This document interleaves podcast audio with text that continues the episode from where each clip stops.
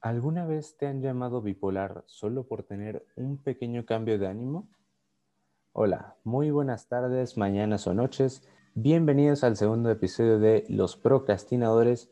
Mi nombre es Joaquín y hoy haremos una dinámica para contarles un poco sobre el trastorno bipolar, sus síntomas y su diagnóstico. Esto lo haré con la ayuda de mi amigo Alejo, que interpretará a un doctor experto en el tema.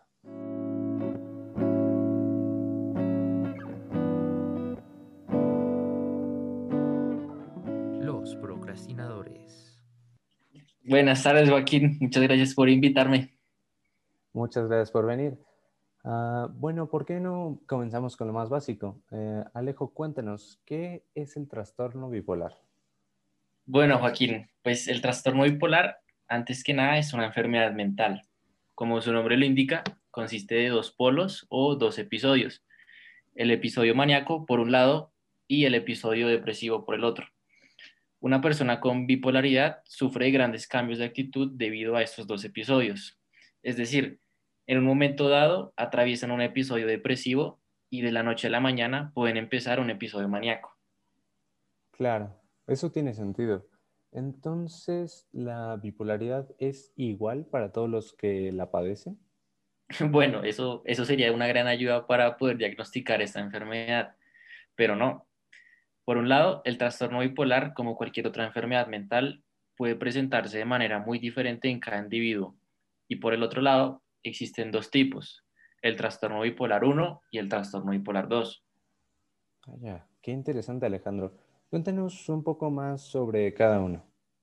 Claro que sí, Joaquín. Como te comentaba, un trastorno bipolar no se presenta igual en cada persona. La gravedad de estos síntomas depende mucho del origen de cada trastorno. Sin embargo, la principal diferencia entre los dos tipos es que en el trastorno bipolar 1, los episodios de manía son más extensos y con frecuencia más severos que en el trastorno bipolar 2. Es por esto que en el primer tipo, las euforias se conocen como hipomanías y en el segundo tipo se conocen solo como manías. Eso es muy importante. Eh, saber este tipo de cosas me hace pensar que estamos muy desinformados sobre temas que son tan comunes en la sociedad. ¿Tú qué piensas? Sí, Joaquín, la verdad estoy muy de acuerdo contigo. Hoy en día hay muchísima desinformación y mucha gente piensa que ser bipolar solamente es tener simples cambios de actitud, pero la verdad es que implica mucho más que eso. Claro, claro. Entonces, ¿cómo podemos saber si alguien padece de este trastorno? Bueno, esa es una muy buena pregunta y la verdad es que la respuesta no es nada sencilla. Los cuadros clínicos de las personas con bipolaridad varían mucho y siempre será difícil de diagnosticar. Sin embargo, hay ciertas conductas o características que nos ayudan a saber si alguien padece este del trastorno bipolar. Por ejemplo, es muy probable que una persona bipolar tenga muchas dificultades para conciliar el sueño. Una persona con el trastorno bipolar 2 siente que necesita dormir menos durante su hipomanía, mientras que otra persona con el trastorno bipolar 1 puede pasar días enteros sin dormir. Wow. Eso es muy interesante, Alejandro. Eh, esto también me hace pensar que no debe ser fácil poder diagnosticar correctamente esta enfermedad. Así es, Joaquín. Y eso que ese es solo uno de todos los síntomas. De ahí para adelante podemos ver otros comportamientos que nos ayudan a detectar un trastorno bipolar. Claro, creo que una de las herramientas eh, que usan es el DSM5, pero ¿cómo abarca este trastorno? Sí, mira, qué bueno que lo mencionas, Joaquín el DCM5 hace una clara distinción entre los dos tipos de ese trastorno. Para un diagnóstico de trastorno bipolar, ciertos criterios se tienen que cumplir para los episodios de manía y otros criterios distintos se tienen que cumplir para los episodios de depresión. En este manual vemos que un episodio de manía es definido como un estado de ánimo anormalmente y persistentemente elevado, expansivo o irritable e incluye un aumento de la energía o actividad de la persona. Claro. Todo eso tiene sentido. Siento que sabiendo todo esto, lo que, lo que los que nos escuchan pueden tener una idea mucho mejor de lo que es en realidad la bipolaridad. Sí, Joaquín, pues esa es la idea con todo esto, ¿no? Y eso que esto no acaba ahí. Estos episodios también pueden presentar un aumento de la autoestima o sentimiento de grandeza, una mayor necesidad de lo habitual de mantener una conversación, facilidad de distracción y una disminución de la necesidad de dormir. Mejor dicho, de todos estos síntomas te podría hablar horas y de cómo todos estos son distintos en cada, en cada individuo. Pero eso sí, debo admitir que el trastorno bipolar es uno de los más fáciles de diagnosticar si hablamos de todas las enfermedades mentales. Bueno, ah, supongo que un cambio tan severo en el estado de ánimo es fácil de reconocer para un psicólogo o algún especialista, pero quería saber si nos podrías contar un poco más sobre los episodios de depresión. Sí, claro que sí. Mira, en un trastorno bipolar 1, los episodios de depresión se conocen como episodios de depresión mayor, según el DSM-5. Para poder identificar uno de estos, por lo menos cinco de los siguientes síntomas tienen que mostrarse en el individuo en un periodo de tiempo de dos semanas máximo. Estamos hablando de un estado de ánimo deprimido, de una disminución significativa del interés o el placer por casi todas las actividades, de pérdidas importantes de peso sin hacer dieta, de insomnio o hipersomnia, de fatiga o pérdida de energía, de sentimientos de inutilidad o de culpabilidad excesiva, entre otros. Cabe resaltar que estos síntomas se presentan la mayor parte del día y casi todos los días durante estos episodios. Por otro lado, el trastorno bipolar 2 presenta casi los mismos comportamientos, pero son un poco más ligeros o menos severos. Me parece muy bien, Alejo. Muchas gracias por compartirnos toda esta información tan valiosa sobre el trastorno mental. de seguro les será de mucha utilidad a nuestros oyentes saber más sobre la bipolaridad específicamente. Mm, me gustaría ahorita abrir un espacio sobre la reflexión ya después de que escuchamos toda la información. Claro que sí, Joaquín. Este, sí, pero tenía un par de preguntas primero. ¿Tú por qué crees que las personas que sufren este trastorno no se dan cuenta con facilidad o al momento, por así decirlo, de estos cambios de ánimo y hasta cierto punto dificultan su diagnóstico? Sí, bueno, esa es la verdad que es una muy buena pregunta. Pues yo, desde lo personal, yo creo que esa es una de las partes más difíciles de sufrir un trastorno mental el, ser capaz de reconocerlo y de perder el miedo de buscar ayuda para que te ayuden a diagnosticar una enfermedad.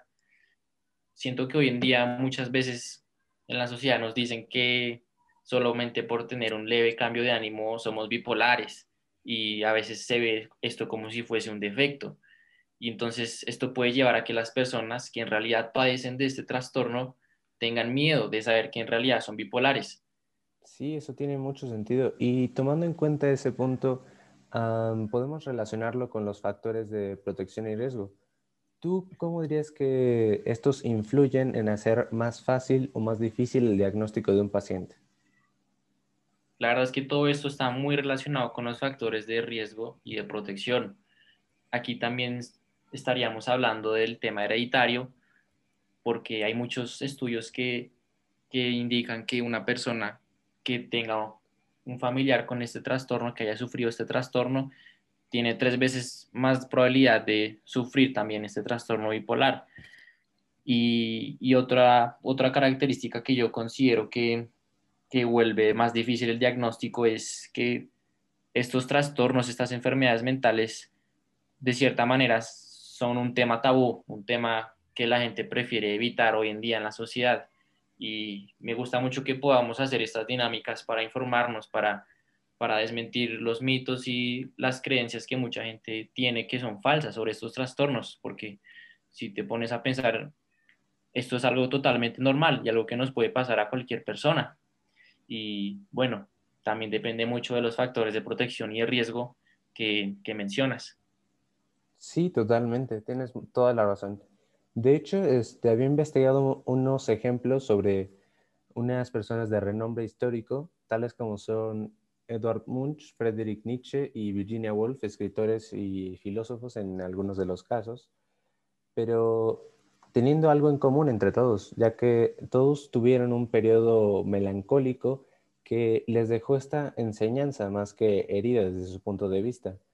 Y el mejor ejemplo para mí lo da el mejor el propio Edward Munch con una cita de él que dice, mis problemas son parte mía y de mi arte.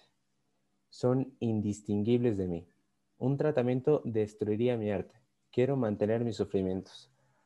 hablando estos como ejemplos obviamente famosos o más reconocidos, pero ah, nos dice que los tiempos melancólicos que se sufren ante este trastorno, o en el transcurso más bien, nos dejan a todos una enseñanza y que estas personas pueden este, llegar a tocar un punto muy bajo en los sentimientos o cómo los expresan, pero es justamente parte de los factores de protección, cómo pueden recuperarse de este punto bajo, por así decirlo, y lo positivo de que puede salir de este trastorno, ¿no crees?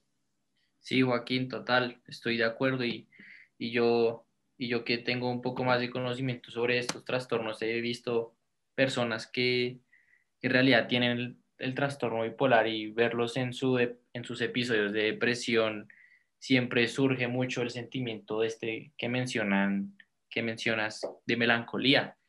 Y, y es algo que, por eso te digo que estoy de acuerdo contigo, que es algo muy difícil y solamente los pacientes saben lo, lo difícil que es pasar por estas etapas por tanto tiempo.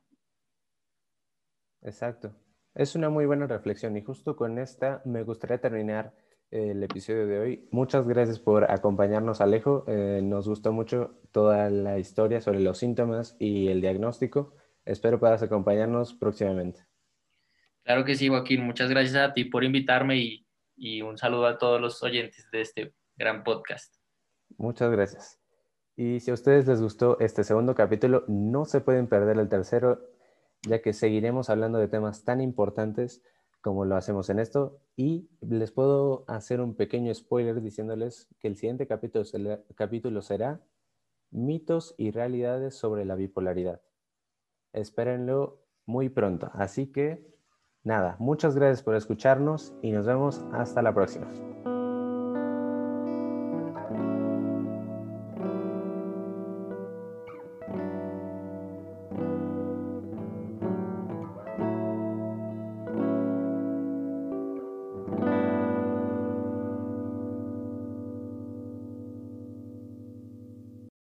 Personajes de este podcast son ficticios.